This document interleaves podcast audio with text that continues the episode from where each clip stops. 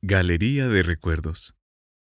Las amarillas de Neco, las expulsiones de Juan, las lesiones de David, el enojo de Jorge, los goles de Marito, todos los goles que falló, las barridas de Richard, el espolón de Ronald, el conflicto amoroso entre Dimitri y Rolando, el corre-corre de los sábados, el cerrar la óptica al mediodía, las metidas de dedo de don Carlos, las corridas de don Tim, la caída de la mosca, y luego la mamá que le prohibió volver al campo, los goles de Beto, los tiros del flaco, el uniforme de Vélez que llevó Jorge, el correr para llegar a jugar, las misas interminables, la catequesis del tío de Chejo, los goles de Rolando, los gritos de Juan, las corridas del negro, los enojos de Billy,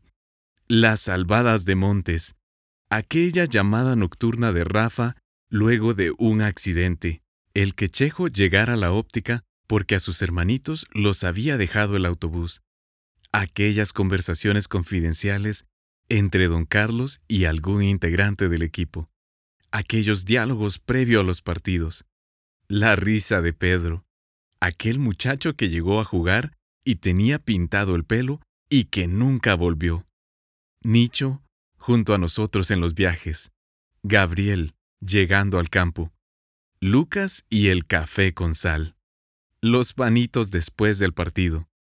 El 8 a 0 a favor de Marroquín y sus hamburguesas. Los rivales eternos. Los gritos del Robin.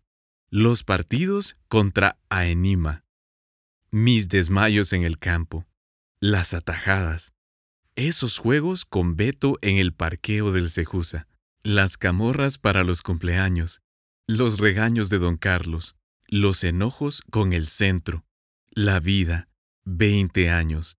Al final de todo ello, solo quedan los recuerdos del Deportivo Vida, un equipo amateur de Guatemala.